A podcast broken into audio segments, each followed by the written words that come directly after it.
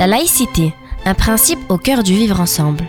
Une coproduction Pastel FM et Nicolas Cadenne, rapporteur général de l'Observatoire de la laïcité et auteur du livre En finir avec les idées fausses sur la laïcité, aux éditions de l'Atelier.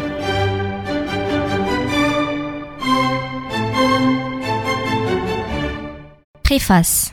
La laïcité, un principe au cœur du vivre ensemble. Une coproduction entre Pastel FM et Nicolas Cadenne, rapporteur général de l'Observatoire de la laïcité et auteur du livre En finir avec les idées fausses sur la laïcité, aux éditions de l'Atelier. La laïcité, qu'est-ce que c'est? Les innombrables confusions autour du principe républicain de laïcité partent de la réponse donnée à cette question. En ce domaine plus qu'en d'autres, chacun a souvent tendance à identifier sa propre vision subjective à ce que la laïcité devrait être dans l'absolu. La laïcité, c'est, juridiquement, la séparation entre les organisations religieuses et l'État.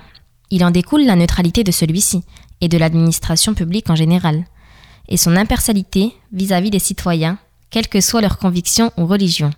Jusque-là, tout le monde est à peu près d'accord. Mais allons plus loin.